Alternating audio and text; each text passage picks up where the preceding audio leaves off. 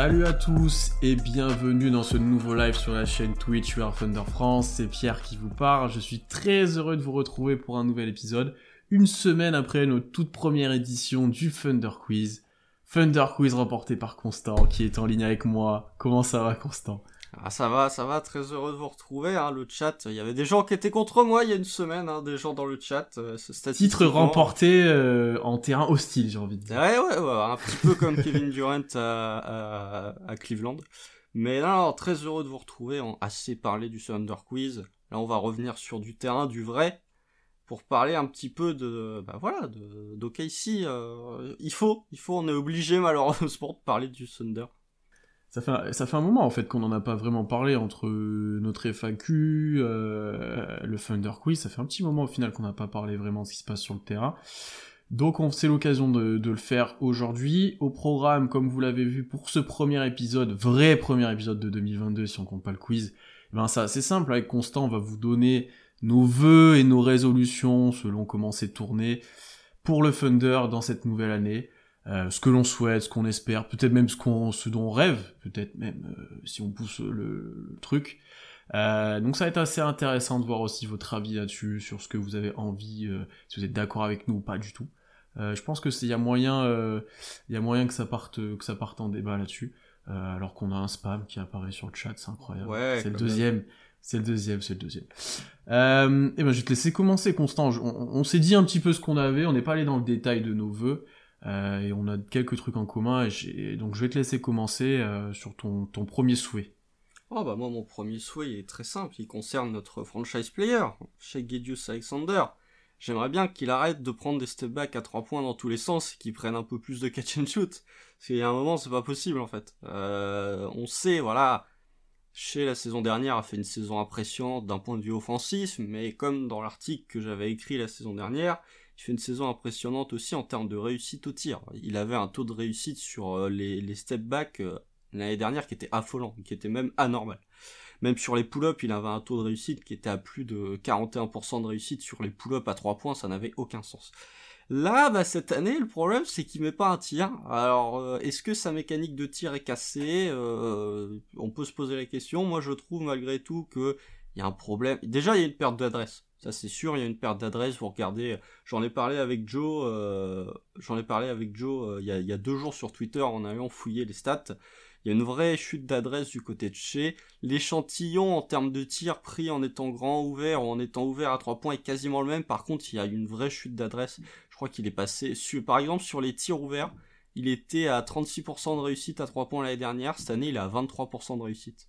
Ça montre bien à quel point il y a une chute d'adresse malgré tout, faut qu'il arrête de prendre ses step back à 3 points. Et même d'une manière globale, mais ça je te laisserai peut-être en parler. Il force trop. Contrairement à l'année dernière où on pouvait se dire parfois arraché, il prend vraiment que les tirs où, il est quasi sûr de marquer.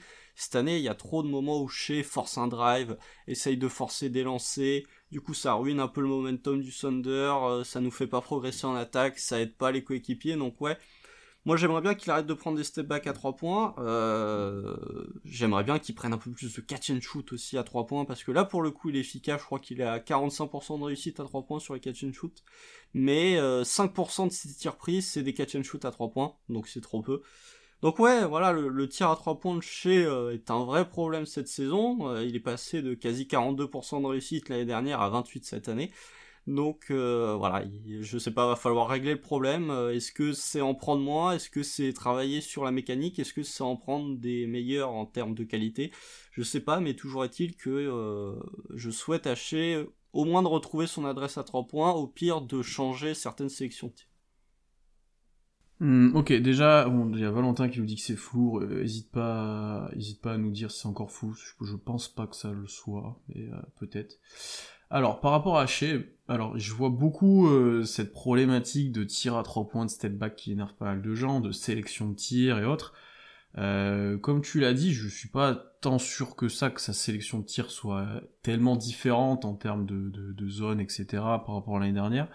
Euh, là où l'année dernière il faisait une saison, j'ai presque envie de dire historique en termes d'adresse. Ouais, puisqu'il était meilleur que des. Il y avait que Steph, je crois, qui, qui était plus en réussite il faut quand même se, remémorer que c'était sur un échantillon d'une demi-saison écourtée, que peut-être que sur la fin de saison ça aurait un petit peu diminué. voilà. donc oui, c'est toujours flou. Je sais pas pourquoi, messieurs. Je vous avoue. ah. je, ah, ne sais pas pourquoi.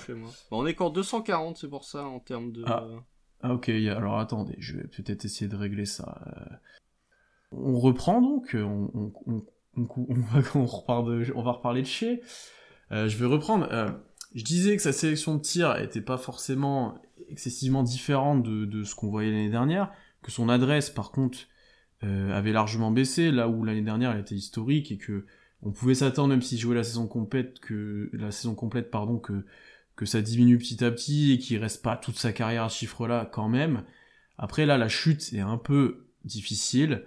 Euh, mais moi ce qui m'embête c'est quand je vois par exemple les commentaires après le dernier match, euh, il y a deux semaines, il est joueur de la semaine.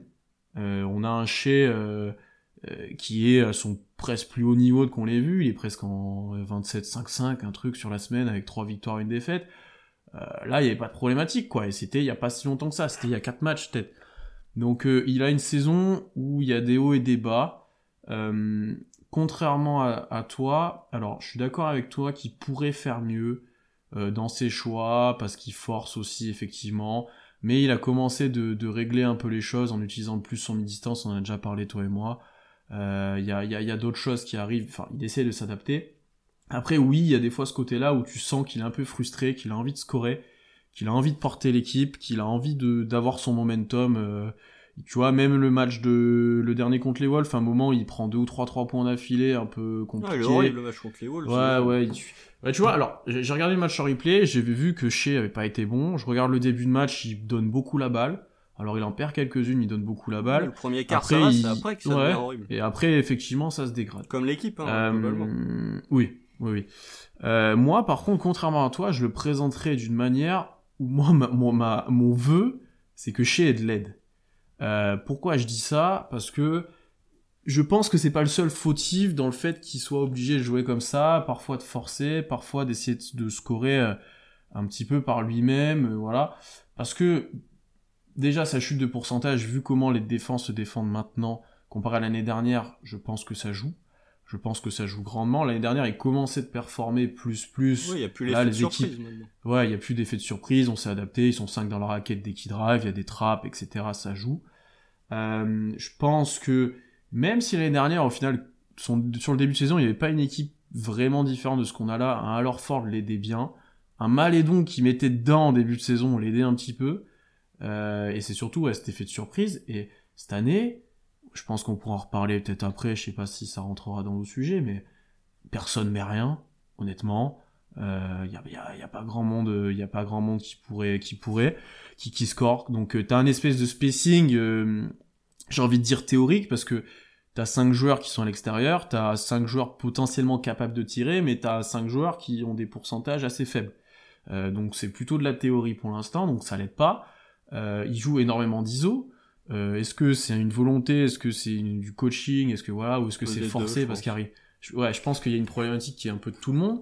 Euh, donc moi, c'est plutôt un besoin d'aide. Alors, ce besoin d'aide, comment je l'ai découpé? Alors déjà, c'est un besoin de shooter, c'est-à-dire soit dans le futur, au cours de l'année, ça, ça recrute du shooter à la draft ou à la free agency, soit les mecs qui sont censés mettre des tirs commencent de mettre des tirs. Euh, ça peut être une très bonne solution, un loader plus efficace, un JRE plus efficace, etc. Ça ouvrira déjà bien plus les défenses. On est bien meilleur avec Muscala et Kenrich parce que ça met dedans ça met dedans. C'est ce que j'allais dire. Donc, euh, parce que le problème de shooting, euh, c'est pour le 5 majeur, parce que le banc, entre Kenrich, Muscala et Treman, t'as quand même des joueurs qui sont capables de mettre dedans. C'est ça. Et bizarrement, on est bien meilleur, et Kenrich va être le seul joueur avec un net rating positif, je crois, s'il l'a encore après ce match-là, peut-être. Oh, c'est pas sûr. Euh, ouais, c'est pour ça que je dis peut-être. Mais euh, voilà, c'est bien meilleur avec ces joueurs-là, parce qu'ils mettent dedans, euh, Muscala, voilà.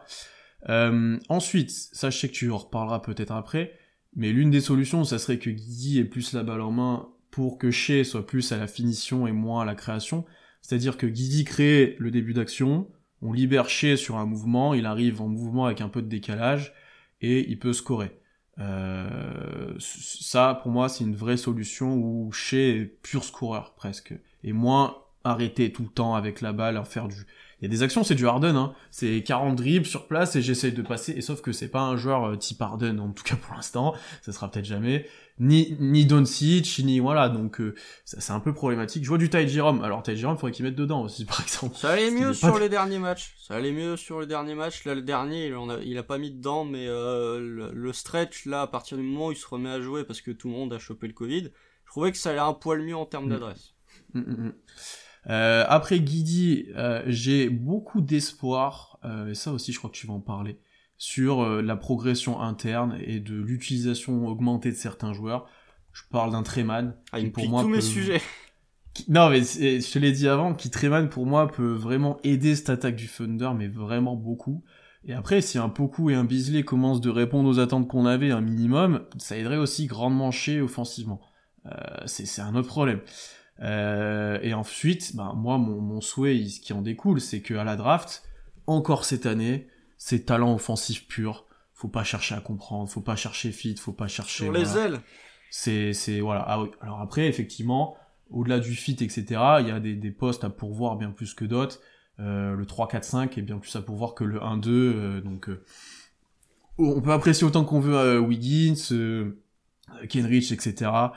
Euh, il faut, il faut, il faut, il faut, il faut autre chose. Il faut, il faut du talent supplémentaire. C'est trop faible sur le front de court et, et voilà. Ça, c'est les clés. Ça, c'était ma, ma problématique et mon souhait. Un petit peu les clés à laquelle j'aurais pu, j'ai pu réfléchir sur ce qui pourrait s'améliorer. Donc, euh, je pense qu'on va y revenir pas mal de fois. Et il y a un sujet beaucoup, non, je vois que ça commence d'en parler. Euh, donc, euh, donc voilà, à voir. À voir. Est-ce que on, tu as d'autres choses à rajouter sur Chez? Oh bah t'as bien parlé là sur Chez. Ouais, j'ai pris le temps là, ouais, ouais, j'ai pas mal préparé sur. Pour une fois, je t'ai pas coupé. Euh, non, alors après, euh, je suis, je suis d'accord. Le fait qu'il manque d'aide, comme tu dis, euh, me fait dire quand même que l'année dernière, il avait pas non plus une aide qui était incroyable. Hein. Euh, même si t'avais un petit peu d'Alorford, Ford mettait pas non plus euh, tout le temps dedans l'année dernière. Dort mettait pas non plus tout le temps dedans l'année dernière aussi. Il y avait des moments où c'était très irrégulier. Malédon mettait pas. Bah, c'était mieux en début de saison rookie que cette année, effectivement. En même temps, c'est pas très, c'est pas beaucoup plus difficile.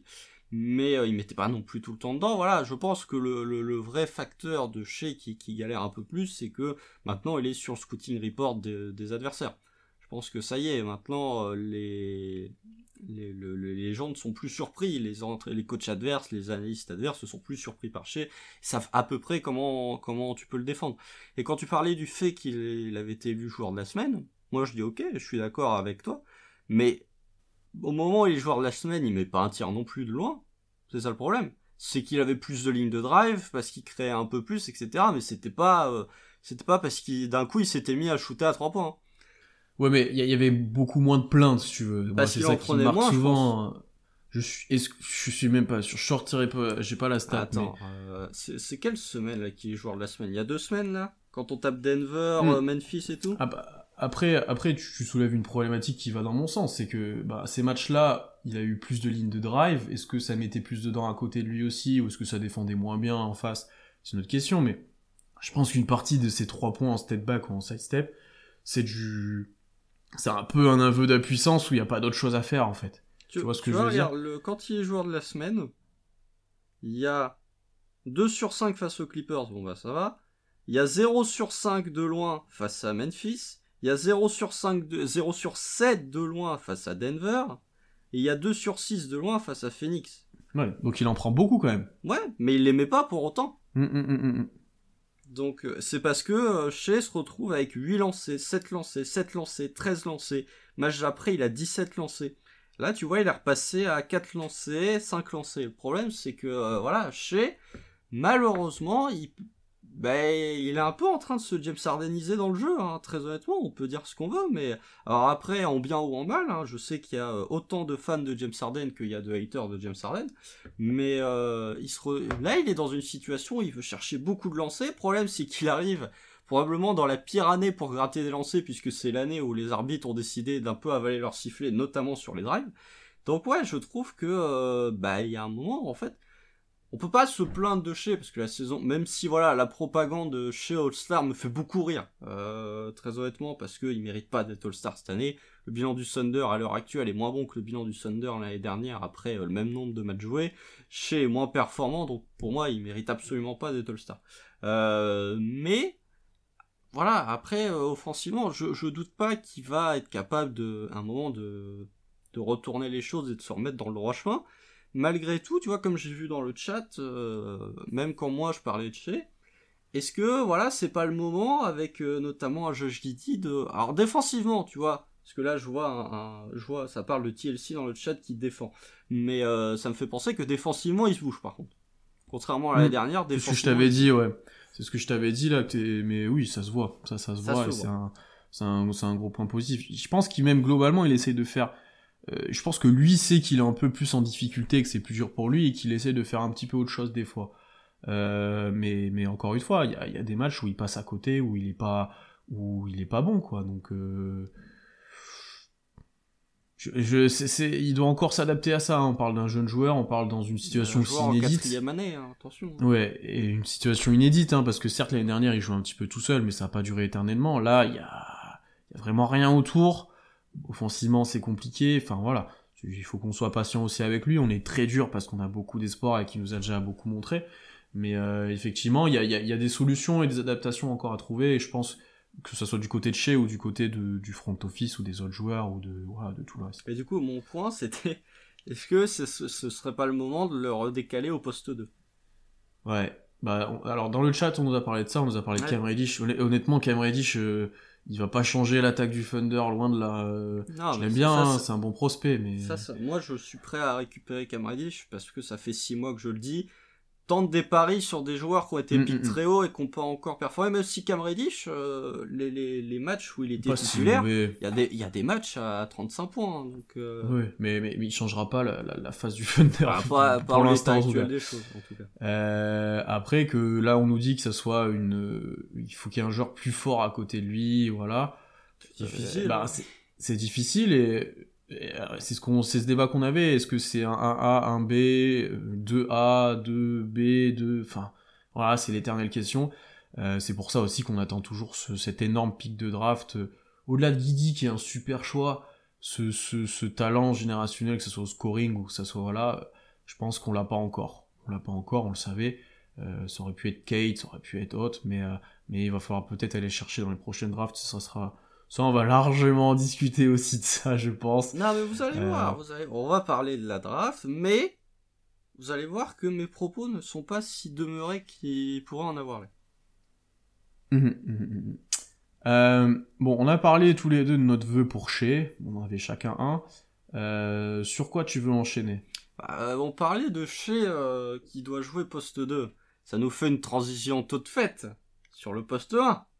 Euh, Josh Giddy, le top 3 Rookie of the Year. Hein. Je pense que maintenant on peut, on peut le dire sans trop trembler des dents. Euh, il est top 3 Rookie of the Year. À l'heure actuelle, il est top 3 Rookie of the Year. Là, il nous fait un stretch euh, qui est quand même assez fort. Assez fort. Euh, là, avec le triple-double, le match à Minnesota où il se donne. Là, ça, tu vois, là, le, le, match contre les Wolves, il est en 10-5-5, je crois, si je dis pas de bêtises, ou 10-6-6. Il fait un mauvais match. Bon, si, Josh Giddy commence à faire des mauvais matchs alors qu'il est en 10-6-6, ça va. Euh, non, mais alors, dans le chat, je suis désolé, il est top 3 Roy. Hein. Pour moi, il est devant Cade. Euh, il est devant. Euh... Il y a que Scotty Barnes et Evan Mobley qui sont au-dessus. Voilà. Après, euh, vous pouvez, vous pouvez débattre tant que vous voulez. Euh, Cade, voilà. Cade est fort aussi, mais il est moins bon que Josh Giddy. Il perd plus de ballons, il a des moins bons pourcentages au tir. Il y a que les points. Alors effectivement, si on fait le classement de Wagner, c'est difficile à comparer parce que voilà, c'est pas le même profil de joueur qu'un Josh Giddy. Euh, mais je trouve qu'on accorde beaucoup de points, beaucoup d'importance aux points marqués, beaucoup trop d'importance aux points marqués euh, pour le classement du Roy et qu'on n'accorde pas, pas, assez d'importance aux autres catégories statistiques. On se rend pas compte que Josh Giddy, il est troisième au rebond euh, parmi les rookies. Il est premier en assist. Je me demande s'il n'est pas premier aussi en, ratio assist turnover. Euh, il est dans le top 5, je crois, top 6, top 7 des interceptions. il est dans le top 8 euh, des points. Bon, il y a un moment où, voilà, pour moi, bon, après, voilà, c'est subjectif, mais pour moi, Josh Giddy est vraiment pas loin d'être top 3 Rookie of the Year. Peut-être même top 3 à l'heure actuelle. Mais du coup. Je, vois, je, vois, du Kate pas ouf, ça me fait rire, parce qu'il a, il a repris il y a pas si longtemps que ça, il revient. Quand je vois comment il est entouré, c'est dur pour Kate. Après, on attendait mieux. Après, euh, j'ai pas, pas vu beaucoup de matchs de Détroit récemment, mais non, mais ne jugeons pas les rookies. Euh... Surtout à Détroit, comme vu l'équipe, parce que nous, on a une mauvaise équipe, mais alors à Détroit, c'est un autre délire. Hein. non, mais on va pas juger les rookies au bout de, on va pas juger le niveau des rookies au bout de, 40 matchs, ça n'a aucun sens. Oui, mais défensivement, il est énervant, Valentin. Mais est-ce que tu m'as entendu dire le contraire? Voilà, dans le chat, voilà. On dit du bien de Josh Giddy. Vous voyez le chat? Alors quand je dis du bien d'un joueur, vous arrivez dans le chat en disant oui mais effectivement défensivement il est immonde. Mais évidemment qu'il est immonde. Il lève même pas les bras quand il y a des tirs à trois points. Évidemment qu'il est dégueulasse. Mais bon. Mais, laissez-nous kiffer euh, les passes laser, les passes aveugles, le triple double et tout. Laissez. kiffer. Ah, je sais pas fait Josh Giddy, hein, mais non, mais défensivement oui, il est immonde. Mais je veux pas, je veux pas vous dire le contraire. Il me frustre. Hein à un point, il plie même pas les jambes. C'est à partir du moment où tu plies pas les jambes en défense, où tu fais pas la chaise, où tu lèves pas les bras quand il y a un tir qui est tenté. Franchement, je dis, il passe plus de temps à se recoiffer sur le parquet qu'à défendre, hein, je vous le dis. Hein. Mais euh, bon. non, mais après, voilà. Oui, vraiment. Non, en plus, en fait, chaque gros plan qu'il faut, il est tout le temps comme ça. Mais même en attaque, il est comme ça. Et quand il, quand il a off-ball, il se recoiffe, frère. C'est bon. Enfin, on a compris que t'étais BG. C'est tranquille. Et du coup, pour éviter, pour éviter de se recoiffer, euh, moi, j'aimerais bien qu'il ait un peu plus la balle en attaque. Parce que je suis allé consulter le usage, le usage rate de Josh Giddy. Il est troisième au Thunder, voire même quatrième, mais il y a des délires assez chelous, euh, comme quoi euh, Jalen Howard a un meilleur enfin, un usage rate plus élevé. Dans le 5 majeur, en tout cas, il est troisième, chez, logiquement, premier de usage rate. Euh, Lugensdort est deuxième, et ça, ça me pose problème. Le fait que Lugensdort ait plus de un usage rate plus important que celui de Josh Giddy, ça me pose énormément de problèmes. Et après, je suis allé, euh, je suis allé comparer au niveau des rookies. Bon, alors il y a Kate qui est premier en termes de usage rate. Euh, enfin, je crois qu'il est premier. En tout cas, il est au-dessus de Josh Giddy. Il y a euh, du Bones Island aussi qui est au-dessus. Il y a du Franz Wagner, il y a du Jay, il y a du Green qui est au-dessus. Et il y a un autre rookie. Alors, j'ai perdu le nom. Oui, Alperen Shengun, voilà. Alperen Shengun a un usage rate plus élevé que Josh Giddy. Ça me pose problème. parce que Josh Giddy, globalement, il est c'est le meilleur passeur euh, là je pense que tu peux le dire sans même tirer trop de conclusions c'est le meilleur passeur de la QV euh, je pense que voilà il est au-dessus de Cade euh, même en termes de, spectacle je trouve que voilà c'est le meilleur passeur. Après il est pas assez il est bien utilisé quand il est avec le banc. Je trouve qu'il est plutôt bien parce que c'est quasiment le seul ball quand il est avec le banc. Il y a peut-être un Treman qui est à côté mais voilà c'est pas un, gros ball comme comme ou comme Croix et Lugensdort. Mais euh, du coup, ouais, j'aimerais bien le voir avec le 5 majeur. C'était un peu le cas en début de saison et on revient un petit peu sur Shea euh, pour ça. Euh, s'est effacé, ouais. Ouais, voilà, parce que Shea effacé et avait confiance dans le fait de laisser euh, Josh Giddy être balle en main. J'ai l'impression que, ouais, depuis 10-15 matchs, c'est un peu moins le cas, que Shea a plus tendance à reprendre la balle et qu'au final, les matchs où Giddy s'exprime le mieux, c'est les matchs où Shea n'est pas là. Enfin, typiquement, le, triple-double contre les Mavs, euh, pourquoi il cartonne Je pense pas qu'il aurait fait un triple-double contre les Mavs si Shea n'avait pas été là, globalement. Euh, je pense que c'est assez logique. Et tu vois, le match contre les, contre les Mavs, il termine avec 14 passes, mais il aurait pu terminer à 17-18 globalement. Hein. Oui, facile. Parce que j'ai le souvenir d'un Wiggins qui se retrouve euh, ouvert sous le panier avec un lay-up qui le manque, ça ferait déjà 15 voilà, il y a deux trois tirs qui sont manqués, euh, ouverts aussi, il aurait largement pu monter à 17-18. Donc en fait, dans une, attaque du Thunder qui galère, euh, Josh Giddy pourrait, enfin, la création de Josh Giddy, elle est quand même très intéressante pour un rookie. Je pense que le dernier rookie à avoir créé aussi bien euh, ces, triangles, je pense même qu'il est au-dessus de Jamorant en saison rookie en termes de création. Euh, il se fait des passes, il est spectaculaire. En plus, il y a des, euh, il y a des euh, cross courtes incroyables. Il y a des passes cross courtes incroyables de, de Gizzy. mais du coup, ouais, j'aimerais plus le voir balle en main. Alors c'est difficile parce que son handle est pas non plus complètement. Oui, la mélo. Si, si, la mélo. effectivement, la mélo. Mais il est. Je dis pas que les deux joueurs sont, sont les mêmes parce que voilà, la mélo a bien plus de qualité de shooting, mais il y a quand même des similitudes dans leur jeu. Euh, pas seulement du fait qu'ils viennent de NBL, mais je trouve qu'il y, a des, y a des similarités, notamment à la passe. En termes de showtime, je trouve qu'il y, a des petites similitudes entre les deux joueurs. Après, je souhaite que Josh Giddy ait le niveau qu'a euh, ne serait-ce que cette saison un jour. Mais euh, voilà, donc euh, et je trouve que dans une attaque d'OKC, comme je l'ai dit, qui, qui, qui, galère offensivement, avoir un Josh Giddy, enfin profiter de la qualité de création de Josh Giddy, je trouve ça plus intéressant que de le cacher un petit peu off-ball, off-ball où il sert pas à grand chose. Après voilà, comme, comme je voulais le dire, le handle est encore perfectible. Le handle est encore un petit peu perfectible. Tu sens qu'il y a certains moments où il est un peu en galère sur son handle, donc c'est pas facile. Mais oui, je trouve que avoir un, un qui a un usage rate inférieur à Lugensdorf, pour moi, c'est vraiment, ça n'a aucun sens et ça ne doit pas arriver. Alors, euh, par rapport au usage de Dort, je pense qu'il ce qui joue beaucoup, c'est que Dort est, cette année au Thunder, c'est, un trou noir dans le sens où dès qu'il a la balle, il tire presque. C'est pour ça que son usage est ultra, ultra élevé parce que c'est pas qu'il crée ou autre, c'est parce que dès qu'il a la balle, en gros, c'est pour tirer. Euh, donc ça, je pense que ça joue largement.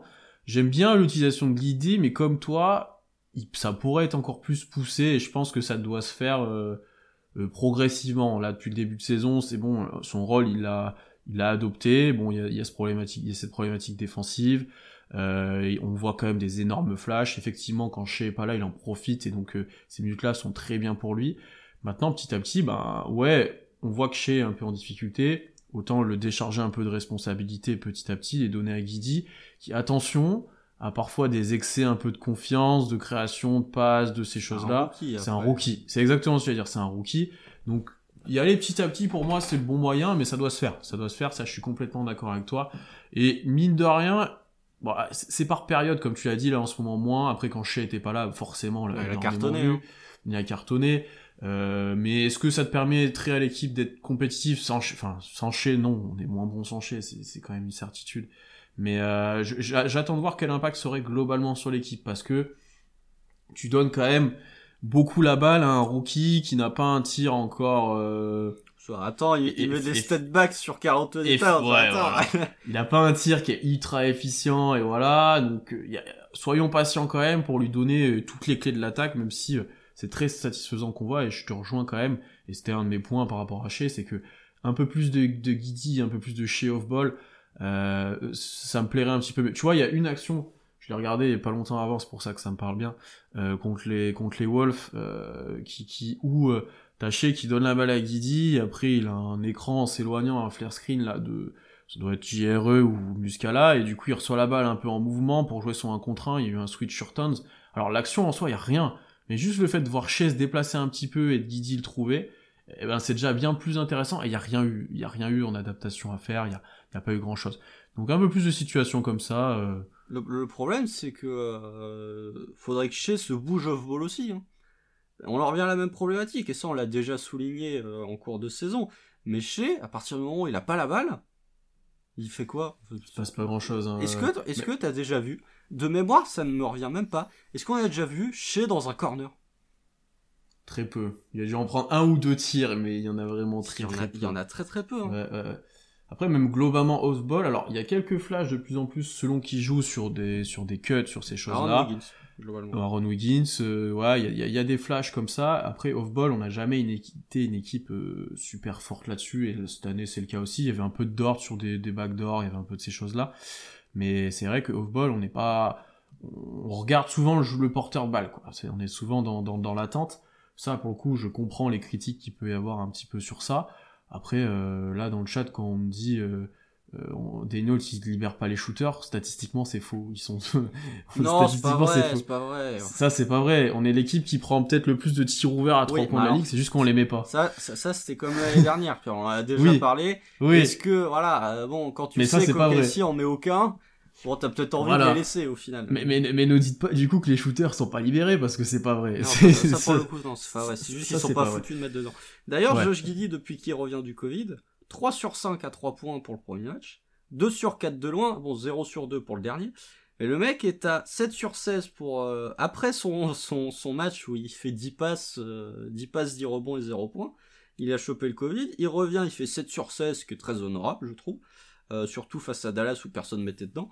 6 sur 11, on va être encore à plus de 50% face aux Wolves, là où encore personne mettait dedans, et 3 sur 6. Donc globalement, au tir, bon alors je vous dis pas, hein, si ça se trouve cette nuit il va faire un 3 sur 14, mais euh, ça, ça va un peu mieux. J'ai l'impression qu'offensivement ça va un peu mieux. Sa sélection est mieux aussi.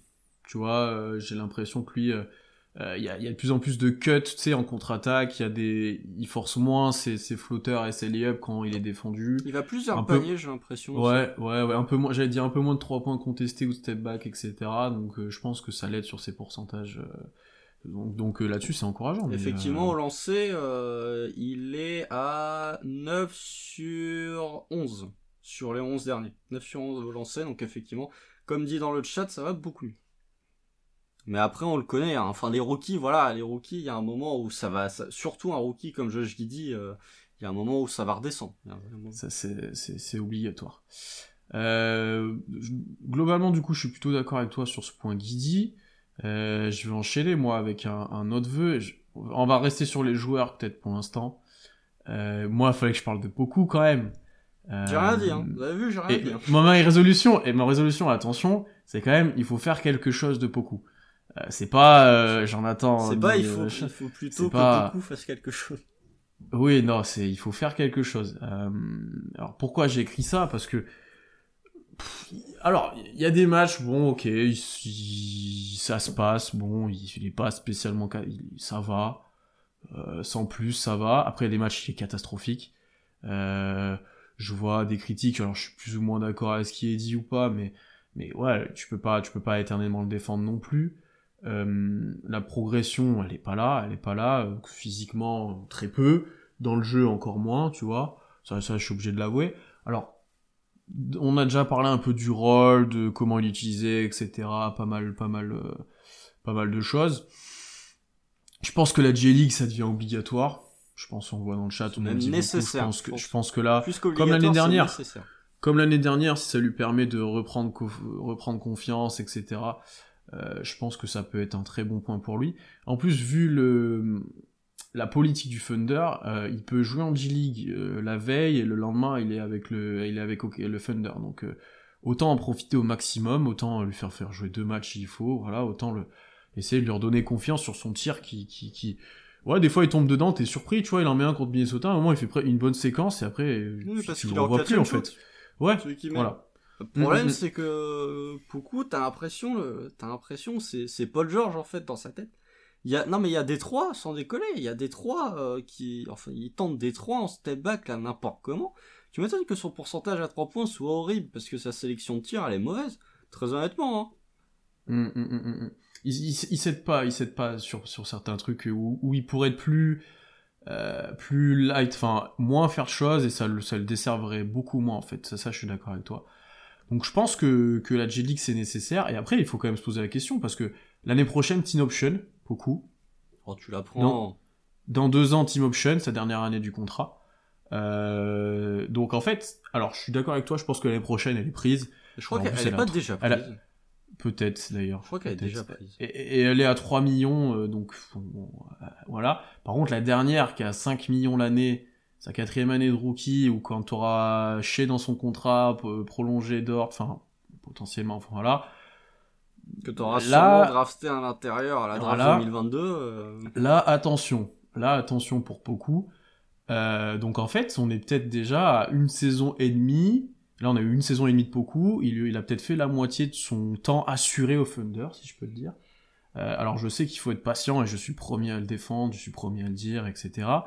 Mais euh, si on n'a pas une petite progression fin de saison, cette fin de saison, et que l'année prochaine il revient et que c'est le même joueur, ça va être très compliqué. C'est-à-dire, pour moi, enfin, on en parlera, on a le temps d'en parler, mais début, euh, fin 2022, pardon, c'est, ça va commencer d'être les dernières chances pour beaucoup. Donc, euh, mon, mon, vœu, c'est qu'il se passe quelque chose, qu'on en fasse quelque chose, qu'on trouve un moyen de le, de, le débloquer. Parce qu'honnêtement, en vrai, il y a du basket. Il y, a, du basket, on l'a vu, il y a plein de flashs, il y a plein de choses, mais il y a encore trop de carences sur plein de trucs où il faut qu'il, évolue. Et l'horloge tourne, concrètement oui, la moitié de son temps à NBA ou au Thunder, oui, c'est la même chose, je pense. Non, mais après, euh, c'est à lui de se débloquer aussi. Hein. Il y a un moment où, enfin voilà, euh, il y a des flashs, mais bon, il y a, trop les, les, les, deux matchs là, c'est deux matchs où il start là. J'ai envie de me, j'ai envie de m'arracher les yeux, c'est horrible. Les deux matchs où il start, c'est horrible. Euh, après voilà, moi je, voilà, vous savez bien que j'ai jamais été euh, le plus grand fan de Poku, même au moment de sa draft, j'avais déjà pas mal de réserves. Fin de saison dernière, je commence à y croire. Euh, je crois même que quand on a fait la preview de début de saison, c'était ma satisfaction de l'année, si je dis hmm. pas de bêtises. C'est pour vous dire à quel point je suis pas, contrairement à ce que pense le chat, je suis pas un hater de Poku. Euh, j'aimerais bien qu'ils réussissent. Hein. Euh, moi, des joueurs qui réussissent au Thunder, j'aimerais bien qu'ils réussissent tous. Hein. J'aimerais bien qu'Isaiah Roby réussisse au Thunder. Mais après, il euh, y a un moment où tu, ne peux plus, en fait. Là, tu peux encore, parce que voilà, t'as pas non plus un, un intérieur qui est fourni, comme j'ai dit. Ça manque, ça manque d'un scoreur sur, d'un scoreur défenseur. Typiquement, d'un joueur à la, hein, parce que je vous dis pas de, de, ce même niveau, parce que sinon là le Thunder serait très fort, d'un joueur à la Jason Tatum d'un poste 3-4, capable de défendre et capable de se créer un peu son tir tout seul. Euh, ça, ça manque terriblement au Thunder. Euh, je pense que même encore plus qu'un qu'un poste 5, je pense que vraiment un scoreur sur les ailes, c'est ce qui manque le plus à l'heure actuelle à OKC. Mais euh, ouais, beaucoup a de la chance que ça, ça manque à l'intérieur, ça manque de, de, de barbac, ça manque d'effectifs. Il a de la chance aussi d'avoir un coaching staff qui lui fait plutôt confiance. Euh, enfin, c'est loin d'être. Tu vois, Baisley s'est retrouvé euh, sur le 5. Beaucoup, il y a peu de matchs où il s'est retrouvé DNP. Après, est-ce qu'il est. Bon, il y en a eu quelques-uns. Après, est-ce qu'il est bon à l'entraînement, etc. Parce que tout le monde a l'air d'avoir un peu confiance, peut-être. Après, tu vois, l'un des matchs qui start, euh, dans mes souvenirs, et je crois qu'il a joué 16 minutes sur ce match-là, il joue beaucoup le premier quart. Il revient même assez tôt. Par contre, tu le vois presque pas de la deuxième. Tu vois. Ouais, mais ça, alors ça, c'est pas que beaucoup. Hein. Il y a plein d'équipes qui font ça. Parce que voilà, c'est euh, la politique des équipes de starter avec un joueur. Tu vois les Nets qui startent avec David Duke. Genre, mais d'où quoi? Mais euh, c'est la politique, voilà, des équipes de garder leur, euh, leur force en sortie de banc, quitte à, à niquer un petit peu un starter. Mais je suis d'accord avec toi que le fait qu'il y ait personne sur son poste et que ah, même un Beasley, je l'ai vu passer dans, dans, dans, le chat qui joue de plus en plus poste 5, ça lui ouvre encore euh, un peu de temps de jeu, en fait, il a un peu de chance là-dessus. Donc malgré l'éclosion d'un Wiggins qui, qui occupe quand même ce rôle de 3-4, euh, il a encore du temps de jeu, et oui, la J-League, il doit y aller, mais le problème, c'est que, ouais, il faut trouver des solutions, il faut trouver des solutions pour, pour pallier quand il sera pas là, parce qu'il prend des minutes, hein, donc... Euh... Ouais, bah après, euh, et, du coup, oui, le, pour terminer mon point, et qui rejoint un peu le tien, le problème, c'est que la draft 2022, elle pullule d'intérieur. Globalement, le, top 10, euh, j'ai pas les stats sous les yeux, mais euh, on parlera de la draft un peu après, mais il y a quoi? 50% des gars dans le top 10, c'est des intérieurs? C'est du 3-4-5, la plupart, ouais. Banchero, Holgrim, Smith, etc. Duren, euh, voilà. C'est soit du poste 3, voire même plus du 4-5, hein, j'ai l'impression. Donc, euh, il y a un moment où, euh, bon, euh, tu commences... Vous voyez, déjà, on a cité 4. On a cité 4. Euh, ça fait 4 joueurs qui sont, selon les mocks, je crois, projetés dans, dans le top 10. Top 10, ouais. Ça bah, allez. Bah, Banchero, Smith et Holgrim, c'est les trois premiers déjà. oui, ça, c'est sûr. Mais euh, atten attention, la loterie va peut-être être, sympa avec nous. Non, mais euh, non, mais voilà, je, moi, on parlera de la draft après, mais euh, j'ai pas encore totalement suivi la draft. J'attends euh, avant la marche Madness pour commencer à, à bien scouter, parce que là, euh, c'est bien si t'es vraiment, si tu vas avoir un point de vue global, si t'es les gars d'envergure, voilà, t'es obligé de commencer à regarder les matchs dès maintenant de, des prospects J'aime bien, euh, quand t'as pas le temps de faire ça euh, tout le temps euh, comme moi, j'aime bien faire un petit point avant la marche Madness, parce qu'après il y a la hype, notamment un Sox, tu vois que son, son profil a complètement explosé, que sa cote a complètement explosé après la marche Madness. J'aime bien regarder avant, au moment du break, où en sont les rookies, parce que déjà t'as un point de vue plus clair sur qui seront les meilleurs et t'as as une saison complète de NCAA pour pouvoir le juger. Mais du coup, ouais, je beaucoup, bah, tu vois, moi j'ai rien dit. Hein. Toi, t'as dit que c'est ça, c'est pas loin d'être sa dernière chance. Ah, euh. j'ai réfléchi objectivement, hein, même en, tant que, que, que, fan, que défenseur de beaucoup, à un moment donné, il faut être aussi objectif, quoi. Euh, tu peux pas parier éternellement sur lui, quand t'arriveras, euh, après cette draft-là, tu commenceras d'avoir une grosse base, je pense, de joueurs, même si tu fais un all-in en 2022 pour, euh, pour avoir un, dernier gros prospect, après 2022, je pense que toi et moi on est d'accord, ça va commencer de, de, se former plus, plus, plus. Donc euh, tu pourras pas parier éternellement sur lui. Donc, euh. Il y en a certains, pour certains, c'est 2023. Hmm. Encore une année. Euh... Suggs était déjà coté avant la March Madness, oui. Mais alors après la March Madness, euh, Ouais, on, peut, on peut citer un, un David Mitchell aussi, par exemple. Si je crois, Mitchell, été- ouais, je crois qu'il est bien monté. Euh, David Mitchell, un D'où sommes-nous qui a été super fort aussi, je crois, à la March Madness. Et qui, pour le coup, c'est justifié, il est plutôt bon cette année, non? Ouais, ah, il est bon avec. Il a- je crois Si qu'il a pas bien. beaucoup de temps de jeu. C'est le dernier match Mais, là où il met une mais il a été là, plutôt euh. bon, ouais, il a été plutôt bon quand il Mais moi, ça me surprend pas. J'avais fait le scouting report de Somnu, ça, ça me. ça- En plus, dans les, euh, aux Bulls, vraiment, il est. Parce que c'est pas un joueur qui a beaucoup besoin de la balle, donc euh, Non, avec un profil plutôt lui, défensif, ouais. c'est parfait pour. Mais du coup, ouais, beaucoup, ouais, en wait and see, mais euh, on est plus dans le euh, dépêche-toi que dans le. Enfin, on n'est pas loin de rentrer dans le dépêche-toi que dans le wait and see. Hmm, Ouais. Malheureusement, malheureusement, encore une fois. Hmm, Moi, je, pense que, le- je pense que son, rater, hein. son, année, son année 3 va être charnière. Genre vraiment. euh, Je pense que sa première partie de saison d'année 3 Ouais, va être charnière. ouais, je suis, ça, je, par contre, je suis d'accord. Je suis d'accord. Euh, je te laisse enchaîner, je crois que tu voulais parler d'autres joueurs, euh, d'autres, d'autres vœux sur des joueurs. Encore, c'est moi qui continue encore. Non, Ah, bah- c'est moi qui ai fait beaucoup. Ah, c'est vrai, c'est toi qui as fait beaucoup. Non, bah alors du coup, on va, on va passer de l'autre côté du spectre, hein, puisque les haters, les haters de Poku sont fans d'un autre joueur, et les fans de Poku sont généralement des haters d'un autre joueur. Mais comme nous, on s'en fout un petit peu, on va parler de, de cette autre personne. Il est temps, et mon vœu pour 2022, il est temps que Darius Baisley apprenne à se connaître en tant que joueur, en tant que joueur NBA. En tant que joueur NBA, je sais plus qui j'ai vu tweeter ça, je crois que c'est un insider du Thunder, et euh, quand j'ai vu ça, je me suis dit, mais oui, mais en fait, c'est exactement ce qu'on dit depuis, euh, depuis six mois, mais euh, ouais, non, allez, depuis euh, deux mois, mais euh, qu'on n'arrive pas à, à poser les mots dessus. C'est euh, un, un insider du Thunder qui a tweeté sur Jared Vanderbilt, je crois, qui disait C'est Andrew Schlecht. Andrew Schleck, bah voilà, euh, et qui disait qu'il il se connaissait, enfin, Jared Vanderbilt savait quel joueur il était, savait ses, connaissait ses qualités, connaissait ses défauts, savait dans quel domaine il pouvait apporter à son équipe, et euh, il est temps que Darius Baisley apprenne à faire ça.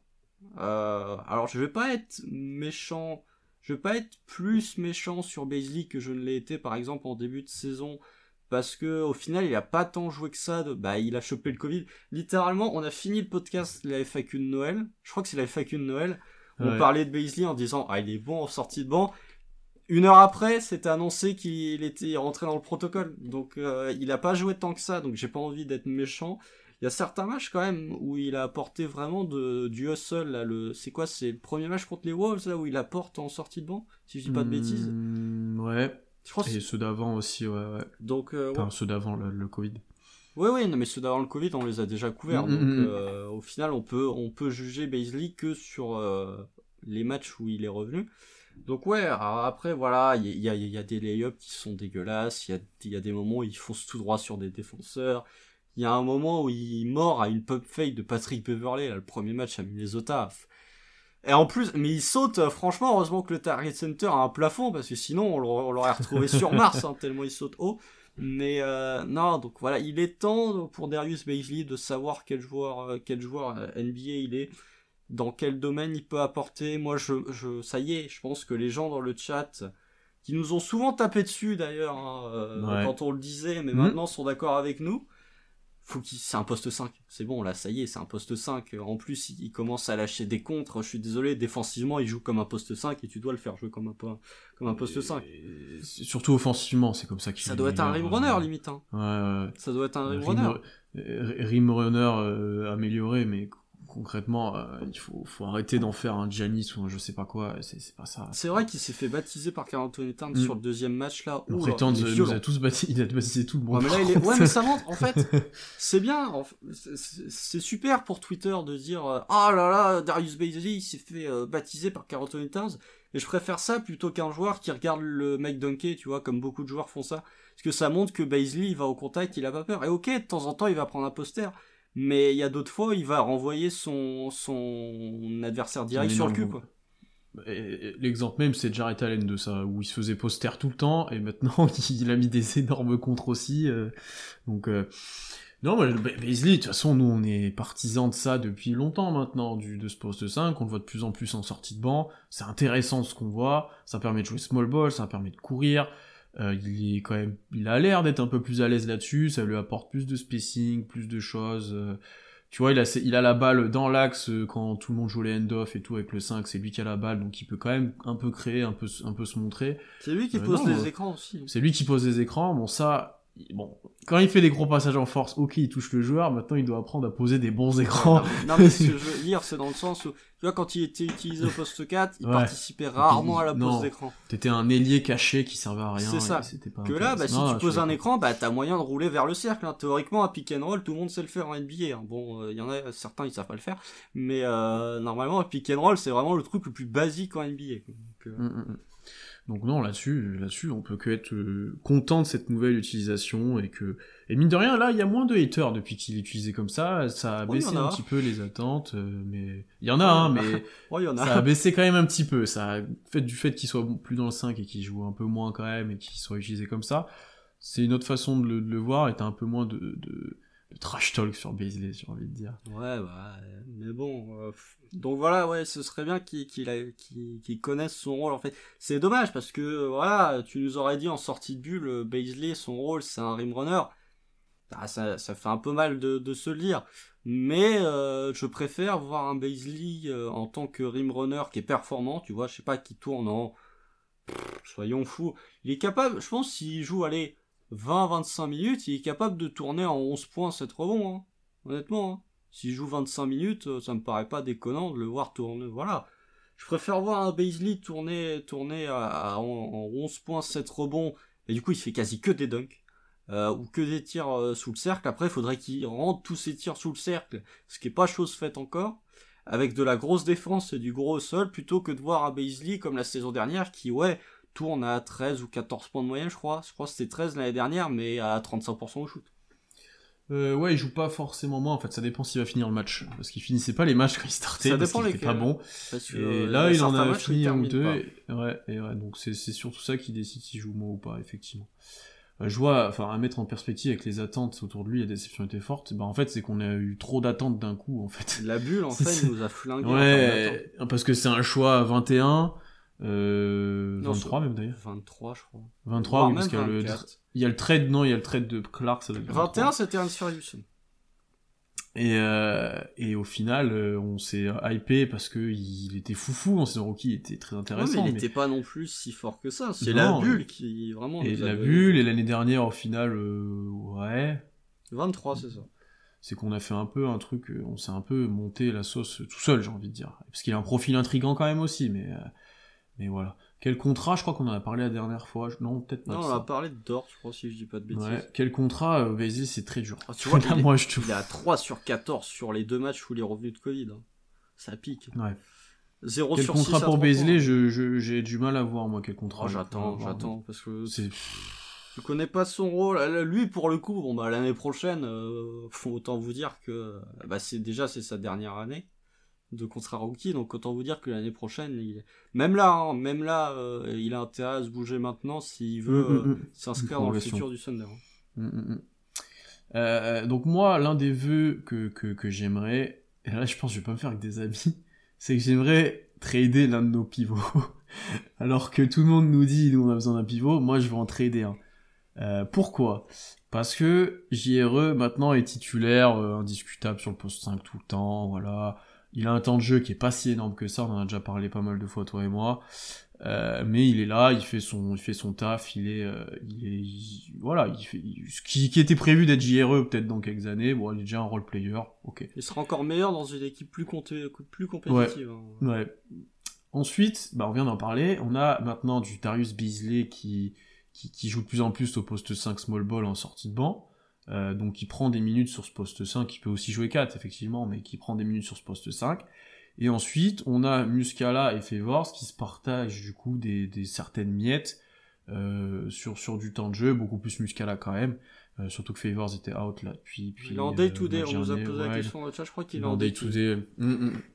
Euh, en fait, ils sont quatre à pouvoir jouer pivot, euh, plus Roby dans l'effectif, effectivement, qui joue que que que euh, quand il y a vraiment besoin. Euh, donc moi, en fait, je me dis, c'est quoi l'intérêt de faire jouer trois joueurs, voire quatre, euh, 10 minutes sur un poste, euh, que ce soit pour le développement de, de, de, de JRE et de Baisley sur ce poste-là, ou pour la mise en valeur aussi de Muscala et de Favors. c'est pas, pas énorme, tu vois.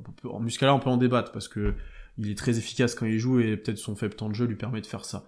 Mais euh, du coup, la solution, c'est on peut pas trader JRE, on va pas trader Beasley. Donc Muscala au Favors, pour moi, je serais content si en 2022 il y a un trade pour eux, notamment à cette deadline. Euh, on en a déjà parlé beaucoup. Favors, c'est compliqué parce que son salaire est un peu plus élevé. Il euh, sera pas échangé. quand même moins bon. Ça va être compliqué de l'échanger vraiment. Et Muscala, là je le vois dans le chat, ça m'embête vraiment parce que c'est un des seuls joueurs qui met dedans parce qu'il est vraiment bon, etc. Après, il a un contrat de courte durée, pas cher, qui aura peut-être de la valeur dans une autre équipe, peut-être que tu peux récupérer quelque chose contre, c'est à voir. Mais il y a, y a, en fait, on n'a pas de vraie solution au poste 5 et on a que des, des, des, des comment dire, des, des, des, enfin, des joueurs qui dépannent, quoi, des, enfin, et, et ça, ça leur permet... des vétérans, hein, au bout d'un moment. Ouais. Non, mais tu vois, même pour JRE et Beasley, autant le faire jouer plus. Enfin, tu vois, JRE, c'est pas un mec qui prend énormément de fautes. Beasley, tu peux, je pense, le faire jouer plus. Euh, enfin, t'as pas besoin de tous ces joueurs. Et au pire du pire, honnêtement, hein, je suis pas fan du joueur. Enfin, on sait, euh, les fans du Thunder, ce qu'on en pense. Hein. Mais un Roby en 15ème, ça suffit, c'est bon, tu le fais, si t'as besoin de le faire jouer 3 minutes, parce qu'il y a des fois, tu fais jouer 3 minutes, hein. Euh, on a vu pire. On a vu vraiment pire en NBA, hein. je préfère avoir Roby que Moses Brown, honnêtement, je pense. Donc, euh... oh. ah, ça se défend. Ah, tu vois, je l'ai dit, j'ai dit, ah, ça se défend. Ah, tu vois, ah, ça se ah. défend. ça dépend qui t'a autour, mais ça se défend. Ça se défend. Ça se défend. Mais franchement, en 15e, si t'es en 3e ou 4e rotation, ça suffit largement. Euh, donc, euh, donc, je suis pas contre un trade l'un des deux. Euh, et tu vois, Muscala, sur. Enfin, la deadline, il restera combien de matchs après? La deadline 30, même pas? Ouais. 25 Non, non, 30, 30, 30, 30, 30. 30 et tu fais 30 matchs en Muscala et tu vas, il aurait changé combien de victoires? Pas énorme non plus l'année prochaine, tu sais pas ce que ça va donner si ça draft, euh, si ça draft haut en, sur ce poste-là, tu vois. Bon, y a un moment pour le trader, c'est peut-être là plutôt que de le perdre dans le futur. Mais il a signé euh, deux ans, Muscala. Oui, un plus un ou deux. Mais euh, l'année prochaine, bon, voilà, c'est pas scandaleux de le trader dès maintenant, même si ça a fait chier effectivement vu le rôle qu'il a et vu que vu ce qu'il donne sur le terrain. Mais euh, ouais, c'était l'une de mes envies, c'est que ce bouchon-là sur le poste 5, euh, où il n'y a pas vraiment de solution finale, euh, on enlève ça. En Autant faire jouer ce... Ah, c'est une team option en plus l'année prochaine pour Muscala. Non, alors moi je suis pas totalement d'accord avec toi. Pour la simple et bonne raison que, déjà, soyons clairs, Derek Favors ne peut pas être échangé. Derek Favors peut être coupé. Hein. Ça va être coupé. Ah, à mon avis, ça va finir comme ça. Ça va finir coupé, je pense. Mais il peut pas être échangé. Il a un salaire trop important. Ça va même être plutôt l'inverse. Ça va plus être OKC qui va récupérer des gros contrats, comme ça a été tweeté par certains médias. Waouh, quelle surprise, dis donc, on s'y attendait pas. OKC pourrait récupérer des gros contrats en échange de pics de draft. Ça nous apprend quelque chose. Euh, mais du coup, ouais, euh, ce serait plutôt l'inverse. Favor, vous regardez toutes les équipes contenders, elles sont au-dessus du salary cap, elles sont voire même au-dessus de la luxury tax. Euh, vous voyez juste le trade de Mike Oni là, avec Utah. Le salaire de Mike Oni, il était famélique, ça a fait sauver 7 millions de, luxury tax à Utah. Donc déjà qu'on leur a fait sauver pas mal avec le trade de Derek Favors, décidément Sam Presti comptable de Utah visiblement. Mais ouais, du coup, Derek Favors pourra pas être échangé avec son contrat, son rendement est pas assez important pour qu'il puisse être échangé, c'est impossible. Euh, moi, Muscala, j'ai pas envie de l'échanger. Je vous le dis très honnêtement, j'ai pas envie de l'échanger. Déjà parce que c'est l'un des rares vétérans ou l'un des rares joueurs qui n'est pas rookie à avoir décidé, malgré le bordel qu'était l'année dernière, de prolonger. Tu sens qu'il est attaché à la franchise, tu sens, voilà. Euh, là-dessus, c'est un crève-cœur si tu le trades, honnêtement. Hein. Mais je vois pas moi, c'est... Quel, quel, intérêt en fait d'échanger euh, Mike Muscala contre des pics de draft alors que t'as un vétéran qui, je pense, c'est très apprécié de la locker room qui euh, voilà enfin moi je trouve que euh, Mike Muscala est un peu alors je te dis pas que les influences sont les mêmes mais un peu le prolongement d'un Nick Collison par exemple est-ce que tu est-ce que tu tu le laisses sur le banc du coup? Parce que moi c'est aussi une problématique de faire jouer plus euh, JRE et Beasley tu vois Muscala il joue 15 minutes par match ouais mais ça te prend 15 minutes si quand Favor sera là t'auras encore 15 minutes tu vois Moi, ça me. Non, moi, j'ai pas envie de trader. euh, Moi, j'aime pas, ces- en fait, j'aime pas cette rotation trop élargie à ce poste-là. Ah bah, il y a trop de joueurs. Ça, mais- Alors, bien sûr que la solution pour moi, c'est Favors, hein. c'est pas Muscala que j'ai énormément envie de garder et qui fait très plaisir. Mais, euh, Le mec est à 42% à 3 points. Enfin, t'as un joueur qui met pas. T'es une équipe qui met pas un tir, tu vas ça. changer ton meilleur joueur à 3 points de la ligue. Enfin, ton, ton meilleur shooter de l'équipe. euh, non. Non, mais là- là-dessus, c'est vrai que le, la- j'aurais pu écrire Favors dans mon vœu, mais c'est tellement En irréalisable. plus, il que- défend bien, Muscala, il se donne. Enfin, non, moi, moi, même avec Muscala, j'ai pas envie d'y toucher. Plus une équipe sans vétérans, c'est quand même bien. Déjà, on n'a pas beaucoup de vétérans ok ici. C'est quand même bien d'avoir un vétéran qui traîne. euh, Après, il a 30 ans, hein, c'est pas. bah, pour OKC, c'est un vétéran. Oui, c'est un vétéran. Non, mais ça, je suis d'accord avec toi. C'est vraiment Favors, moi, qui me pose problème, qui me pose problème, en plus que. Après, Muscala me posera problème s'il nous fait gagner des matchs, tu vois. Ah, on Euh, arrive pour la draft. mais, euh, mais ça, on va en discuter ensuite. On va Non, en mais alors, discuter ensuite. toi, bah, du coup, toi, tu parlais du fait qu'il y avait trop de joueurs. Euh, je l'ai tweeté, je sais plus quand. Moi, le- on a une rotation à 11, si je dis pas de bêtises. Rotation à 11, c'est trop. Il y a un moment où c'est trop. Mais, mais, mais quitte, quitte à ce qu'il y ait des joueurs qui jouent pas certains matchs, qui rejouent après, qui remplacent d'autres, mais là, il y a. C'est beaucoup, c'est beaucoup. Tu vois, un Malédon, Jérôme, tu sais jamais si tu vas les voir. Ah, bah ça. Euh, c'est beaucoup, c'est beaucoup. Moi, pour moi, la rotation idéale, c'est bon, bah, tu gardes le 5 avec Wiggins en 4 et Giro en 5. Et tu tournes à 9 avec Treman, Ty Jerome, Kenry. Ouais, tu tournes à, même à, allez, à 10 parce que t'as Muscala qui va avoir quelques minutes, mais tu fais Treman, Ty Jerome, Kenridge, Baisley, Muscala. Ouais, t'es obligé de faire jouer Muscala. hein. T'es Et tu obligé. le fais jouer 12 minutes, mais euh... Tu vois, même un Kenridge, a pas un temps de jeu qui est, qui est fou non plus, donc... Euh... Bah, disons, si tu mets beaucoup Angélique, tu dois faire ça, je pense, pour moi. Je suis d'accord avec Tu toi. peux même enlever Ty Jerome de la rotation si tu veux, hein, et tu fais euh, parce que t'as tellement, voilà, euh, avec un. Ce qui est bien, c'est que ton, trio Dort, chez Guidi euh, peut jouer à peu près les trois postes euh, en termes de, taille. Défensivement, bon, c'est pas pareil, mais euh, voilà, donc je trouve que euh, tu peux même enlever Ty Jerome de la rotation. Du coup, tu fais Treman, Kenrich, Baisley, Muscala. Hmm. D'ailleurs, on a sorti des 5 à un moment. Euh, euh, Wiggins, euh, Shea, Dort, Kiddy, tous la même taille, enfin tous. Ah bah là, Ouais, c'est- t'avais des, Ouais, des, préambules de positionless Ah, basketball. là, là, c'était intéressant. Là, là, ça, c'était intéressant. C'était intéressant. Euh, on nous dit qu'on nous gourre sur Favors, il a une bonne cote dans la ligue auprès des front office. Oui, mais il est trop cher. Cher. Il a un contrat, il, est- il est cher. En Jérôme, on le- mais en trade, euh, Jérôme, on le surcote. On, on aime bien taille Jérôme, mais il est.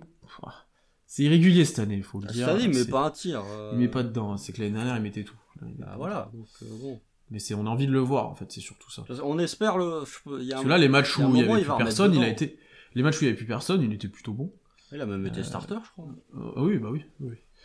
Euh, je te laisse continuer. Qu'est-ce que tu as d'autre comme vœu avant que je parle euh, Bah du coup, on va parler de, on va parler d'un d'un autre rookie. Alors, on- on- vous avez vu, on n'a pas trop avancé nos pions sur Josh Giddy, parce que les rookies euh, leak.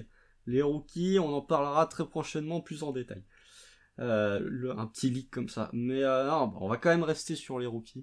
J'aimerais bien voir très mal, puisque on, surcote Ty Jerome. Hein, Peut-être, ça. mais euh, bon, Ty Jerome reste quand même théoriquement un de nos meilleurs shooters. Mais on va parler d'un joueur qui lui n'est pas surcoté. Mon vœu, ce serait que Treman se retrouve avec plus de enfin, et plus de minutes avec le 5. Parce que Treman, il est bon.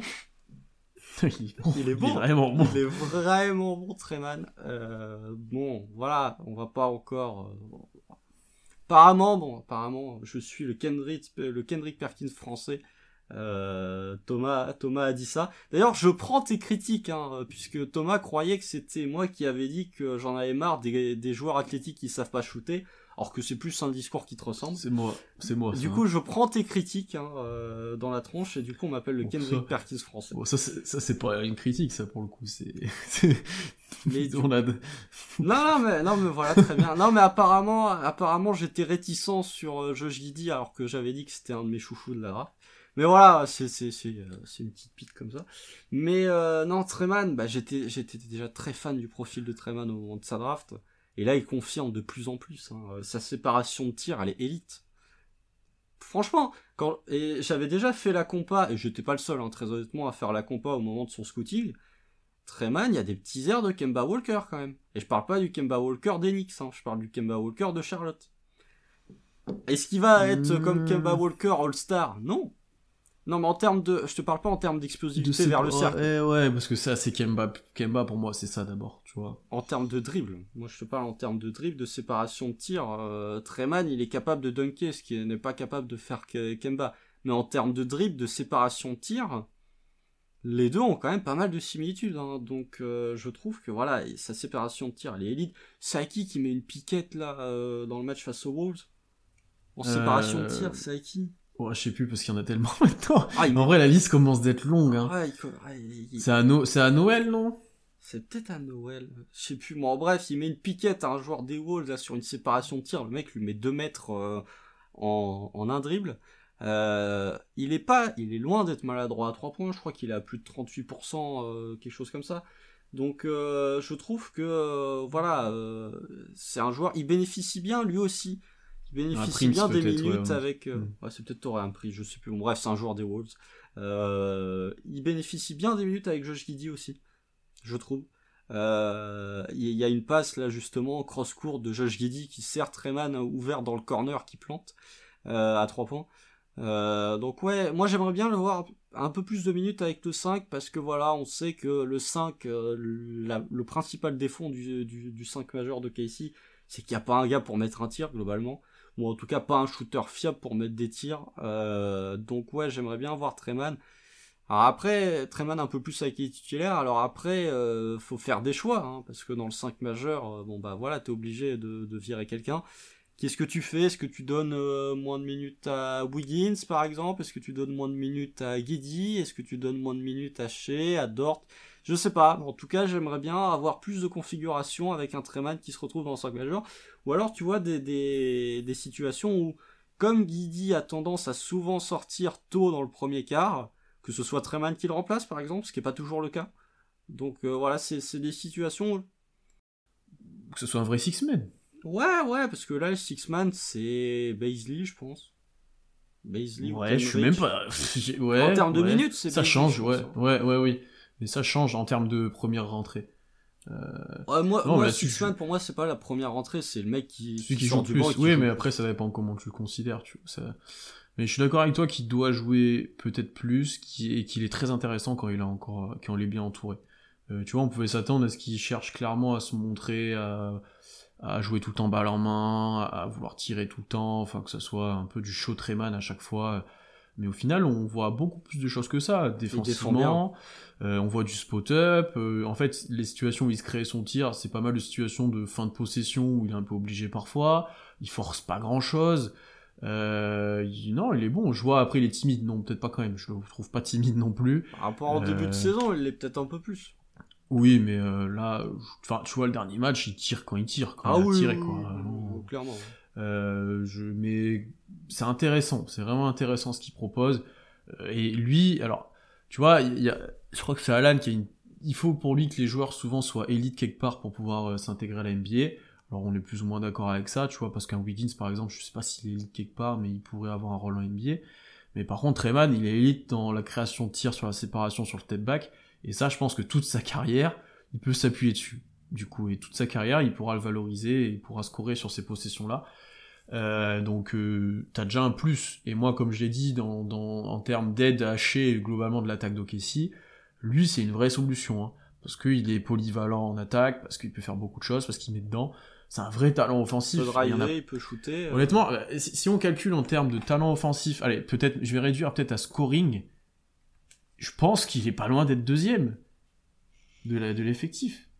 Scoring, que- ouais. En scoring, il est deuxième derrière Shea. Il y a, en termes de scoring pur, je pense que c'est Non. lui. Non, vois. après, il n'y a pas tant d'extérieurs. Le problème, Non. c'est que il y a pas tant d'extérieurs qui sont capables de scorer au KC que ça. Non, ouais, c'est pour ça. C'est pas, mais tu vois, c'est pour un rookie qui a eu peu de matchs et qui joue pas tant que ça, c'est, c'est fort quand même. Enfin, c'est haut Enfin, après, déjà. c'est dans une équipe d'OKC. Oui, donc, euh, et voilà. c'est ce que j'allais dire, et c'est aussi inquiétant pour OKC, Voilà, tu vois. Mais, mais donc tu dois le faire jouer, tu dois le responsabiliser offensivement, tu dois le faire évoluer avec les autres, tu vois. Donc euh, là-dessus, je te rejoins complètement, et je pense que Treman, il a convaincu euh, depuis le début de, de, de saison, euh, donc. euh, je, je, je, je, je suis content et j'espère en voir encore plus et j'attends beaucoup sa deuxième moitié de saison parce que le début était moyen et il s'est adapté assez rapidement et si physiquement déjà il commence à pouvoir défendre fort etc ça va être très intéressant Mais, je pense que euh, globalement, les, les scoreurs, euh, enfin les, prospects de cette, cette draft étaient considérés comme des scoreurs. Jalen Green, par exemple, euh, Franz Wagner ou, d'autres. Je pense que ils vont, eux pour le coup, vont profiter de la seconde partie de saison pour vraiment exploser. Je pense que Treman peut faire partie du lot. Tu ils ont vécu une première partie de saison qui était un peu difficile. Je pense que, tu vois, un Josh Didier, on n'est pas à l'abri qu'ils se prennent un rookie wall en pleine, en pleine tronche. Là où des joueurs comme un, un Jalen Green, un Treman, même un BJ Boston qui va se retrouver avec des minutes tellement l'infirmerie des Clippers est aussi complète que le Stade de France. Euh, mais euh, je pense que c'est des joueurs qui, eux, pour le coup, vont bénéficier d'une seconde partie de saison un peu plus facile que la première. Mhm.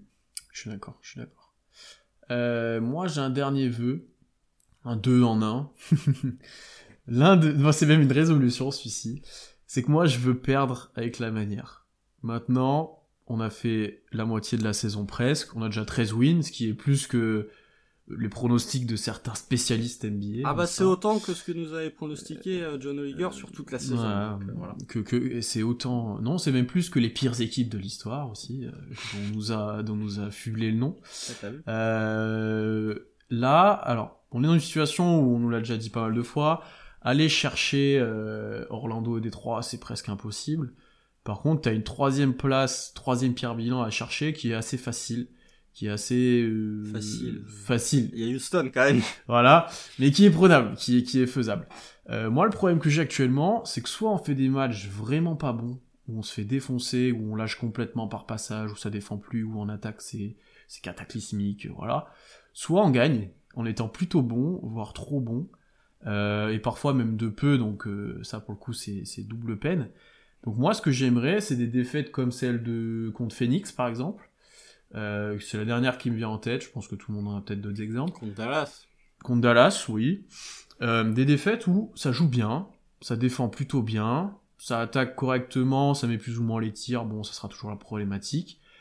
Euh, je... je- Mais, mais il me faut des défaites comme ça, en fait. C'est ça, euh, parce que tu, ça te permet quand même de développer tes joueurs dans un, une atmosphère, dans une atmosphère compétitive, plutôt que de te faire éclater comme toute l'année dernière. Mais tu te tires pas une balle dans le pied, entre guillemets, pour la loterie, sachant que là, on n'ira pas en play-in, on n'ira pas en play-off, donc euh, t'as pas, t'as pas, t'as pas d'objectif de compétition, tu vois. T'as un objectif de développement, ça je pense que tu vas insister dessus après, mais t'as quand même un objectif draft qui est très présent. On nous parle beaucoup des Clippers, mais notre pick a plus de valeur que celui des Clippers, hein, cette année il en aura plus. Donc, Attends, j'arrive. donc euh, ce que je veux moi, c'est perdre avec la manière, c'est des bonnes défaites, c'est des moi, la défaite de Devonta- contre Devonte Graham sur shoot de, de l'autre côté du terrain, j'étais très qu'elle fait content. mal au moral celle-là. Oui, mais sur, enfin, sur le principe de cette défaite, si t'enlèves l'aspect moral, euh, notamment pour les fans et autres, Non, moi, c'est une, défaite une presque parfaite. Ah bah, ils ont super bien réagi ensuite. après. Bah, il y a le game winner contre Shea euh, face aux Mm. Clippers. Ah, tu Mm, réagis mm, bien. Mais euh, ouais. Mais tu vois, la, la défaite en début de saison contre les Clippers, par exemple. Bon, les Clippers, c'est le mauvais exemple, mais c'est très pas- pas bon peu et exemple, tout. Oui, mais tu vois, une défaite de peu où tu te fais remonter parce que t'as une star en face. Genre, la défaite bon. contre les Warriors, là, en tout début de saison, là, Ouais. chez nous, là, où on les domine Mm, en mm, mm. première mi-temps, on se fait taper en deuxième. Ouais. Mais les, après- enfin, non, les matchs contre les Lakers, c'était trop important, c'était tes premières victoires, mais on aurait pu les perdre, que voilà. Et donc, en fait, c'est ça mon objectif. C'est ça, j'aimerais avoir des défaites de ce genre-là. J'aimerais que, qu'on soit, qu'on ait un maximum de chances d'avoir un, d'avoir un top 3 dra- de draft cette année, tu vois.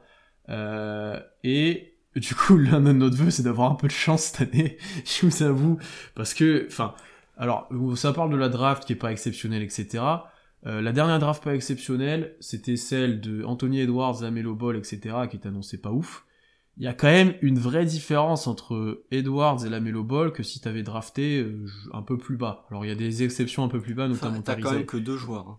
Oui, mais t'as quand même Tyrese Haliburton un peu plus bas aussi, qui est contre-exemple de ça. Attends, c'est qui le troisième de draft de la C'est 2020? deuxième, c'est Wiseman. Ah oui, et Le troisième, c'est la troisième, euh, Et après, euh...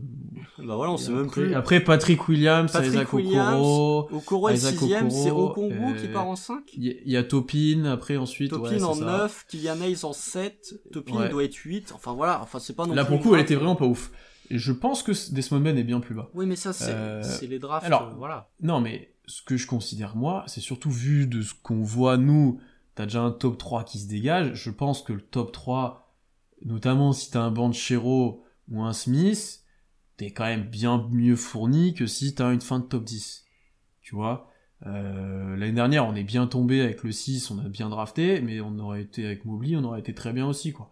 Euh, je sais que, le que seul, ça hein. change. C'est le Bah, seul. Barnes. Ouais, Barnes. Ouais, Barnes. Non, non, Barnes. Non, non, t'as raison. est-ce que. Cade aurait été mieux aussi chez nous? Je pense quand même, tu vois. Euh, à voir comment il aurait été utilisé. Mais euh, c'est quand même différent quand t'as un top 3 que quand t'as as la fin. Et, et même si la loterie a, son incertitude, bah, plus t'as de chance d'y être- plus t'as de chance d'y être, plus- mieux c'est quoi. Donc euh, voilà, je, je- j'ai envie qu'on ait ce top 3. Ça sera peut-être pas un top 3 qui changera la phase de ta franchise, mais ça pourra être un pic important, je pense. Euh, je suis pas sûr, je, je pense voir venir tes arguments. Je suis pas sûr que. J'ai encore rien dit. J'ai rien dit. Non, mais alors, peut-être que ce top 3 te permettra d'être un peu plus compétitif, mais je pense qu'il te permettra quand même d'être bien placé à la 2022 qui s'annonce forte. C'est ça aussi mon argument. Moi, j'ai rien dit. Mais je peux, je pense que tu peux me dire ça, c'est pour ça que je le dis. Je te laisse, euh, je te laisse parler. Non, alors, petit préambule avant. Je comprends qu'il y ait des gens qui veulent absolument perdre. Parce que voilà, c'est mathématique. Plus t'es bas, enfin plus ton bilan est mauvais, plus t'as de chances de te retrouver haut à la loterie. Je, peux comprendre qu'il y ait des gens qui, soient dans ce, mode de pensée. Cependant, cependant, euh, j'aimerais bien qu'on arrête, contrairement à ce c'était le cas, à ce que, enfin, contrairement à ce qu'on a fait l'année dernière, j'aimerais bien que la réussite de cette saison ne dépende pas exclusivement de ta chatte à la loterie ou de ta chance à la loterie, pour rester poli. Parce que euh, maintenant que Gabriel Deck a été coupé, euh, j'ai fait le, je, on en a parlé euh, avec le, la team euh, au moment où il a été coupé. La seconde partie de saison de l'année dernière n'a servi à rien. Sportivement, elle a servi à rien. À partir du moment où chez se pète, tu pourrais arrêter la saison. De toute façon, c'est aussi simple. Dans la rotation actuelle qui était là l'année dernière en fin de saison, qui joue encore, il y a Dort, Baisley, Paisley. Kenrich, Ouais, mais Kenrich, c'est pas un prospect à développer en plus, si, voilà. Et Poku et Malédon, qui ont pas été, Malédon Malédon pas. pas été spécial, Malédon joue plus, Poku joue très peu. Donc non, effectivement, c'était pas utile. Et c'est pour ça que moi, je- dans mon treat, c'était avec la manière, c'était pour permettre de développer les joueurs qui, je- je- là, je suis entièrement d'accord avec toi, il faut quand même le faire. Parce qu'il y a un moment où en fait euh, la loterie, euh, bah, ça porte son nom, hein, donc euh, il y a un moment où tu ne peux pas espérer, enfin tu peux pas résumer la réussite ou non de ta saison sur un coup de chance à la loterie. Euh, on a vu ce que ça, ce qui s'est passé l'année dernière, c'était déjà pas fameux. Rien ne nous empêche, alors effectivement rien ne nous empêche d'avoir de la chance cette année, mais rien ne nous empêche d'avoir toujours pas de chance l'année prochaine. Donc je suis pas voilà moi euh, je suis dans une situation où tu la draft franchement quand t'as une draft où comme on l'a dit tout à l'heure trois de- enfin tes trois top tes, les trois top prospects sont des intérieurs. Ça annonce déjà une draft qui est pas ouf. Après on connaît les drafts. On sait très bien que les drafts qui sont pas ouf en termes de prospects. Sont généralement des bonnes drafts en termes de role player. Euh, vous citez la 2001, bah voilà, Desmond Bain, Ty- Tyrese Halliburton, qui sont pas des pics excessivement hauts, pour plus pour Desmond Bain. Euh, Tyrese Maxi, hein, c'est la même draft, euh, c'est du pic 21, donc voilà, les drafts où les, prospects sont pas très hauts donnent généralement des bons role players. T'as jamais une draft qui est merdique à, tous les choix. Euh, mais le problème, c'est que la 2000, en fait, la 2023 s'annonce déjà meilleure que la 2022. Et la 2021 était quand même, euh, t'as, franchement, le top 6 de la draft de cette année là, c'est quand même très costaud.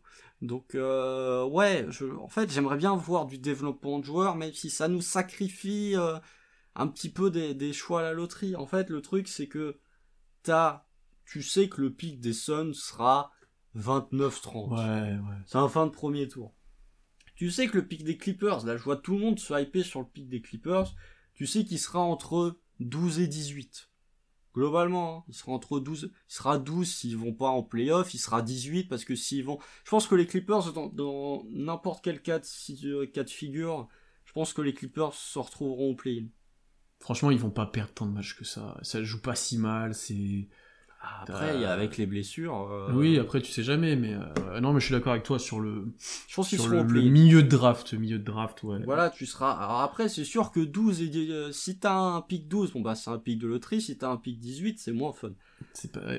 Malgré tout, malgré tout, franchement, si OKC se retrouve dans des situations où t'as allé le pic 7, 12 et 30, ça va t'as moyen de faire. Surtout quand tu connais la qualité de draft de Sam Presti.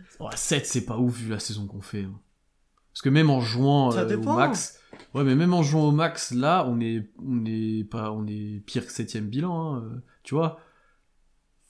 Ça, ça, dépend, ça dépend. Je te dis, ben, prenons le pire cas de figure au lieu de se faire de. Oui, non, bien sûr. le top 3. Prenons le pire cas de figure, comme ça on pourra être que surpris dans le bon sens. Ouais, je suis d'accord avec toi. Si t'es 7, 12 et 30, bon, allez, si t'es 7-18 comme l'année dernière, t'as moyen, franchement, t'as moyen de faire quelque chose quand même. Surtout avec le Oui, mais bien, sûr, bien sûr que t'auras moyen de faire quelque chose, mais tu peux aussi être haut facilement, c'est ça qui est, qui est, tentant. Pas facilement. Et tu vois, tu dis, et tu. Parce que si t'es pire, euh, si t'es pire bilan, même si t'es pire bilan, t'as une chance sur deux d'être cinquième. Et on sera pas pire 5, bilan. c'est pas 7. 5, c'est pas 7. Oui, mais on sera pas pire bilan. Détroit sera devant nous, Orlando Encore une fois, autant maximiser tes chances sans cramer de, de, développer des joueurs, etc. Tu peux faire à peu près les deux. Honnêtement, cette année, contrairement à l'année dernière, je pense que tu peux, même en continuant comme ça, tu seras un des 5 pires bilans déjà. Je pense. Attention. Euh, Moi, je dis attention, c'est pas sûr. C'est pas sûr, mais à part si ça explose ailleurs, franchement. Portland. Oui, mais bon, ça fait une équipe. Houston. Bah, ça fait ça t'en fait 4 au total, on est cinquième pire bilan. Euh, que vont faire les Kings euh, Que vont faire euh, les Spurs Enfin voilà, tu sais pas. Bah tu sais pas. Les Kings, je veux bien, les Spurs, non. Tu sais pas, ça fait un bon début de saison les Spurs, mais bon. Après, là où, là où je voulais juste réagir, on parle pas draft, on va pas rentrer là-dedans. pour le coup, les, le top 3, alors certes c'est des 3, 4, 5 selon comment on considère. voilà, et c'est pas c'est pas du rimrunner, pour le coup, c'est des profils intrigants. Pour le, si ça te motive un peu plus, c'est pas du Duren, Holgrim, c'est très intrigant. Euh, Banchero, c'est pur... Hein, oui, Banchero, c'est très scoreur. Euh, Smith, c'est un, comme dirait Alan, un gars de 2m10 qui prend des poulets pas 3 points, donc bon.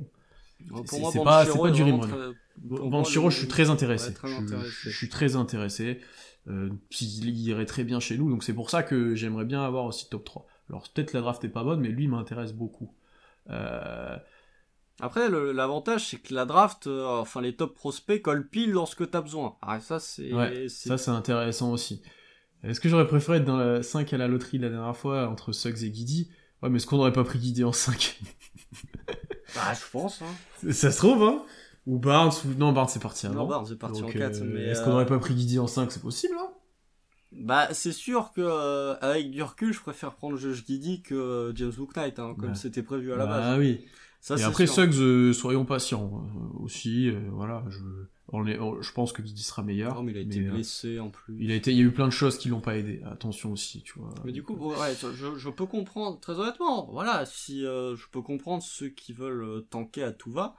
Euh, je suis toujours pas convaincu que ce soit le cas actuellement, puisque tu vois, typiquement le match contre les Wolves, le premier, le match on le termine avec Muscala et Kenrich dans le 5. Hein. Ah mais sur, sur, le terrain on tanque pas, sur le terrain on tanque pas. Moi ce qui, je, pense pas qu'on tankera sur la saison, peut-être à la toute fin, mais voilà. Mais mais moi c'est que j'ai envie que ça se passe comme ça en fait, c'est que j'ai envie qu'on perde les matchs de peu en jouant bien. C'est pas, c'est dur à mettre en place, hein, mais voilà. Mais du coup, ouais, je, mon, point de vue, c'est je, je, comprends totalement ceux qui veulent qu'on perde. Moi, de mon côté, je suis prêt à, lâcher quelques spots à la draft si je vois du développement des jeux. Hmm.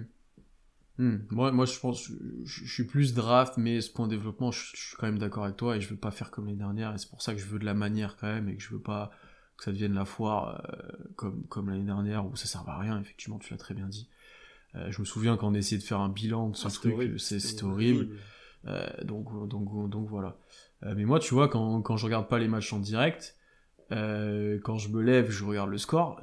Si, tu vois, j'ai toujours cet entre-deux où on a gagné, ouais, je suis content, mais en même temps moyen. On a perdu, ben je suis pas trop content, mais en même temps, ok, ça m'arrange quand même pour la loterie, tu vois. Et c'est horrible, et c'est horrible. C'est un truc que j'aime pas. Donc faut faire un choix.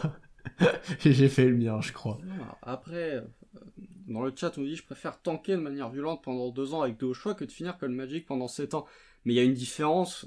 Il y a une différence entre le Magic et OKC et toutes les équipes, des trois, Sacramento, toutes les équipes qui ont végété en milieu de tableau pendant des années, c'est qu'OKC a des first pick a plus quoi savoir en foutre. Mm. OKC a des assets. OKC est capable de, bouger, contrairement à ces équipes-là qui financièrement étaient dans la merde, ce qui n'était pas le cas d'OKC, euh, ou ce qui n'est pas encore le cas d'OKC, et qui n'avaient pas d'assets à échanger, ce qui n'est pas le cas d'OKC non plus.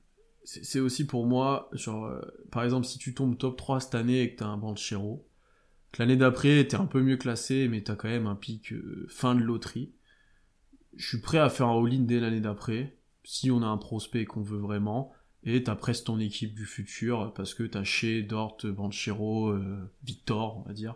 Non, bah, ah, non, à, tout hasard. Je, à je te dis aux gens calmer, l'autre il nous sort Banchero et Victor, vas-y. à tout hasard. Non, mais tu vois, et, s'il faut faire un all-in pour monter et prendre un dernier prospect, t'as ton équipe, je suis prêt à le faire, et voilà. Mais, euh, ouais, comme on nous dit, tank extrême déjà avec Shea c'est compliqué. Euh, et même avec Guidi maintenant, ça va devenir compliqué.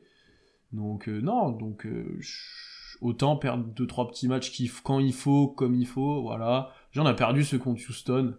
Euh, donc, Et pourtant on arrive quand même à être devant eux. Ouais. Oui, je rêve, oui, je rêve, mais.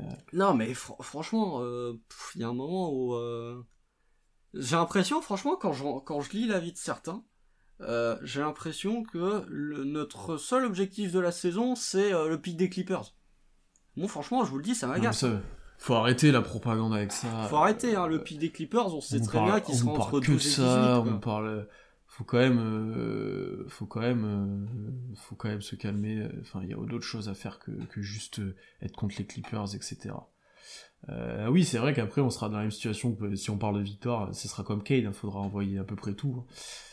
Non, mais là, là, ça nous critique, ça n'a rien à voir. Si vous, ah, tu penses que c'est par rapport au début de saison de Cade Bah oui, attends. Ah, ah mais alors là, les gens qui jugent Cade dès maintenant.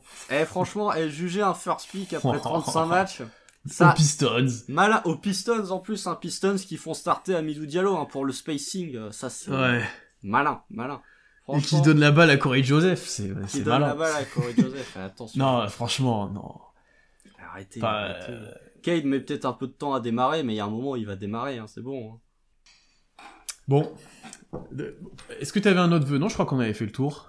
Constant. Ouais, bah j'en avais peut-être un, petit dernier. Vas-y, euh, vas-y, vas-y. Alors Kawhi va pas revenir en plus, hein, euh, Pierre, parce qu'il s'appelle Pierre aussi.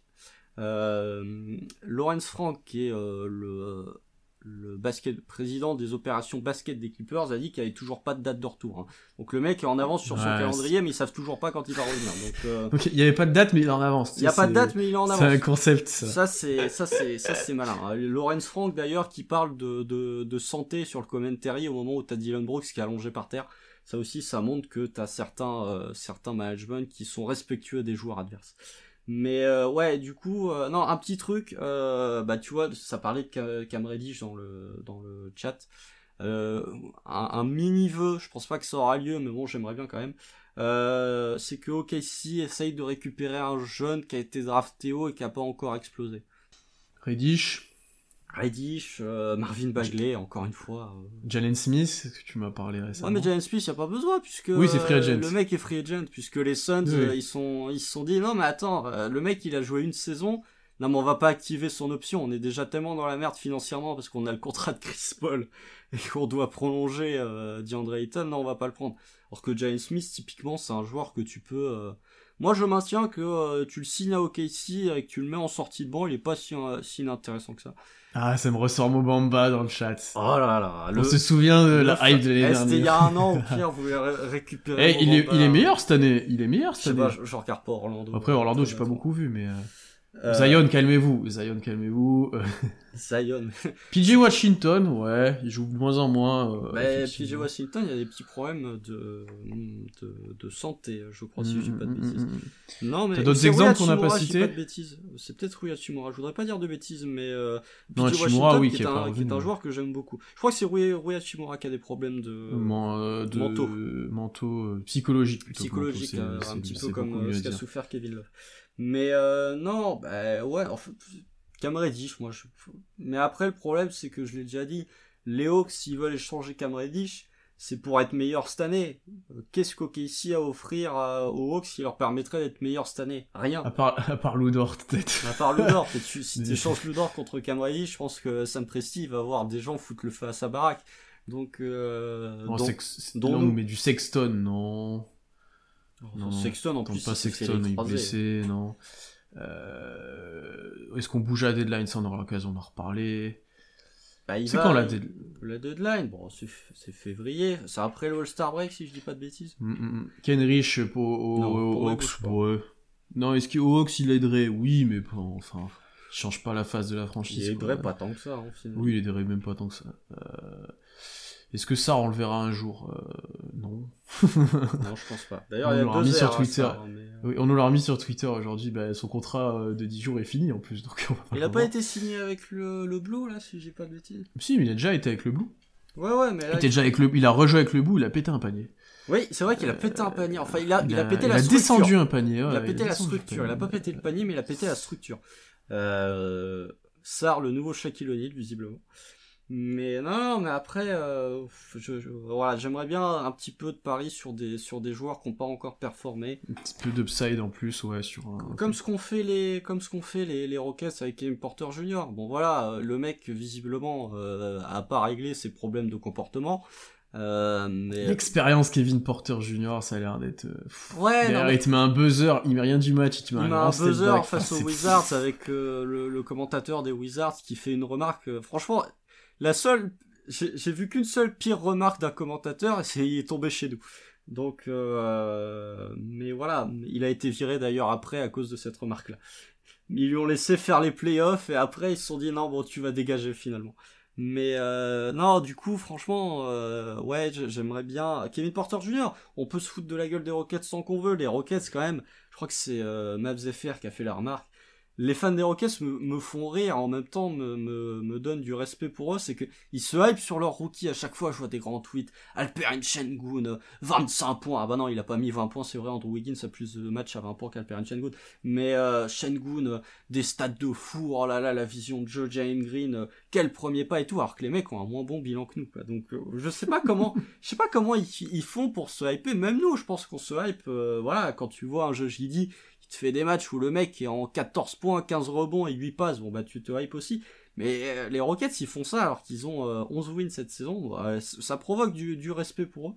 Mais on peut se foutre de leur gueule tant qu'on veut. euh, Kevin Porter Jr., tu peux pas dire que ça est- ça n'a pas été une réussite jusqu'ici pour euh, les Rockets. Ils ont tenté le pari, c'était quoi un second tour et le joueur apporte bien plus cool. que ce qu'ils ont Ouais, envoyé. bah oui. Ouais. Bon, on a été très long, on a été très long, on a pas mal, euh, pas mal divagué, on a, on a eu des bugs, on a eu pas mal de choses. Euh, on va arrêter là pour aujourd'hui, donc merci à tous ceux présents dans le chat. Euh, on espère que ça a beaucoup mieux marché ensuite, mais je crois qu'il n'y a pas eu de problème.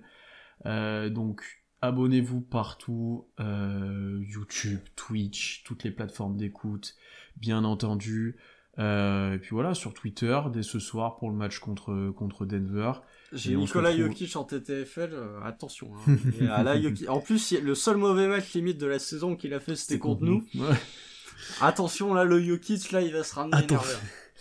Euh, et on se retrouve euh, dès la semaine prochaine pour un podcast qu'on vous a sûrement déjà un petit peu teasé euh, dans cet épisode. Euh, donc ça sera intéressant à enregistrer. Et voilà, bonne nuit NBA à tous et salut Salut